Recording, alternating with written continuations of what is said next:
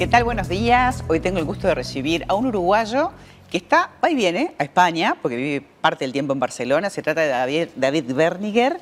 Es este, psicólogo, es nutricionista. Y acá lo interesante contigo, con esa doble faceta, es ver qué es lo que nos pasa que a veces comemos y no tenemos hambre y engordamos y no recuperamos el peso y entramos en una sincro de vivir a dieta que no está bueno, ¿no? Sí, bueno, en realidad el, libro este apunta a, toda la parte emocional que muchas veces no se tiene en cuenta en la parte de lo que es la nutrición. Y la nutrición en realidad es, es mucho más que la comida, es la situación en la que estás, es dónde estás comiendo, es con quién estás comiendo Claro, comes una lechuga en un estrés galopante y te va a hacer un daño, ¿no? No, es más, o sea, muchas veces nosotros engordamos o nos enfermamos por cómo comemos y muchas veces estamos tomando vitaminas, minerales y de todo. Vos fíjate que antiguamente no se tomaba nada en absoluto. Vos vas al Tíbet y te encontrás con gente que vive más de 100 años y no sabe lo que es el colágeno ni pastilla de, de nada. Y lo que pasan, por lo general, o la gran dosis que tienen es comer armonía y quedarse siempre con un poquito de hambre. Lograr esa homeostasis, que el cuerpo la busca, ¿no? Exacto. El cuerpo busca el equilibrio, lo que pasa es que no le damos la oportunidad, porque estamos todo el tiempo comiendo Está diseñado para la vida el, cuerpo, no para la muerte. O sea, siempre va a buscar el recurso de cómo sobrevivir a lo que vos le estás imponiendo. Si nos estamos enfermando muchas veces es por el camino que lo estamos llevando al cuerpo. Pero el cuerpo es, es, un todo, eso, eso es una persona, sos un miembro de una familia, hay muchísimas cosas que hacen que vos termines en una enfermedad muchas veces. Somos lo que comemos y lo que pensamos, no solamente lo que comemos. Y también cómo lo y con lo que sentimos. Por eso está buenísima esa fusión que tenés vos de, tanto de ser psicólogo como nutricionista y la experiencia de campo. Entonces, contanos a ver cómo hacemos y por qué hay que hacer un ayuno. Bueno, en realidad creo que el ayuno es necesario, como lo tienen los animales, como lo tiene, por ejemplo, la, tierra, que cada siete años hay que darle un descanso. El ayuno en realidad es una instancia de limpieza que tiene automática el cuerpo. El punto es, de repente hacerlo una vez por semana sería ideal. O muchas horas también sería ideal, o sea, que se haya limpiando. ¿El intermitente decís vos? El intermitente que se le llama ahora. Mm. Pero antes este, uno comía una vez al día y se acabó. Después empezaron a haber mitos de la nutrición que había que comer a cada rato, cada 20 minutos, después cada cuatro horarios principales como el desayuno, almuerzo, merienda y cena, que todos esos son inventos sociales, mitos sociales.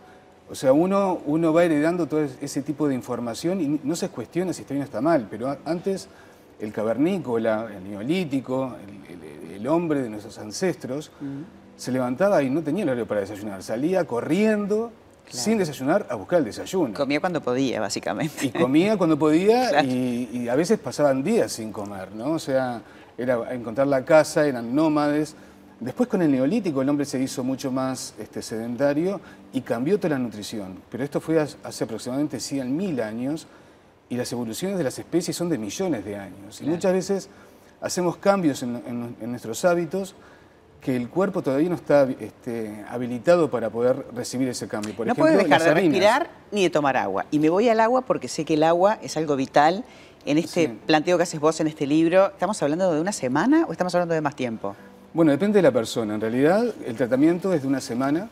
Eh, ahora se hace un poco lo que hizo esta pandemia fue eh, presionarnos a que se haga algo que parecía como magia o, entraba ya en ese terreno porque la hipnosis o la sincronicidad bioenergética que le digo yo que puede tener una persona, porque uno está hablando ahora a través de un lenguaje, pero estamos hablando también a través de los gestos, de las miradas, de, de lo que estamos sintiendo. Y la sincronicidad bioenergética se da justamente a través de los móviles, ¿no? esa imagen que estás viendo, cómo te puede estar condicionando y cómo tu inconsciente se condiciona a lo que está planteando el terapeuta. En este caso, el planteo del método Anshu que vendría a ser... La creencia, ¿no? Algo, algo re profundo, ¿no? Que creer que se puede y eso realmente es un móvil impresionante. El poder de la creencia que tiene también sobre nuestros genes, cómo los, este, la creencia que uno puede tener se puede transformar en un efecto placebo y transformar el cuerpo, por ejemplo, en esas curas milagrosas que dicen que hay en la medicina. Pero también está el efecto nocebo que muchas veces puede causar una noticia que no sabes cómo tomarla. Porque a veces el, problema no está en lo que no sabemos, sino en lo que creemos que sabemos. Y cuando te dicen que te vas a morir en un mes o que tenés tres meses de vida, a veces te morís en dos días, porque es tanta la depresión, ese efecto nocebo que causa esa mala noticia, Y muchas veces es un falso diagnóstico, no era ni para vos. Claro. Y sin embargo te enfermaste después que te lo dijeron. David, también, eh, por ejemplo, para hacer las consultas, sabemos que tenés una clínica acá en, en Uruguay, en, en Punta Gorda, pero también online se puede Online, trabajar, sobre sí. todo cuando tú vas y venís. Y lo que debe ser mágico es esa, esa acupuntura egipcia que todos dicen de que te apaga el estómago, que tengo que probar. Sí.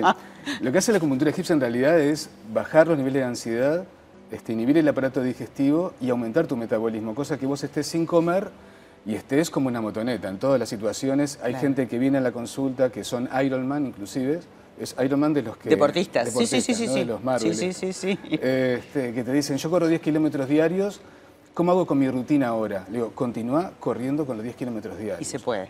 Pero sin comer, sí, sin problema. Yo te creo, David. Sí, sí, es más, yo voy a hacer el desafío.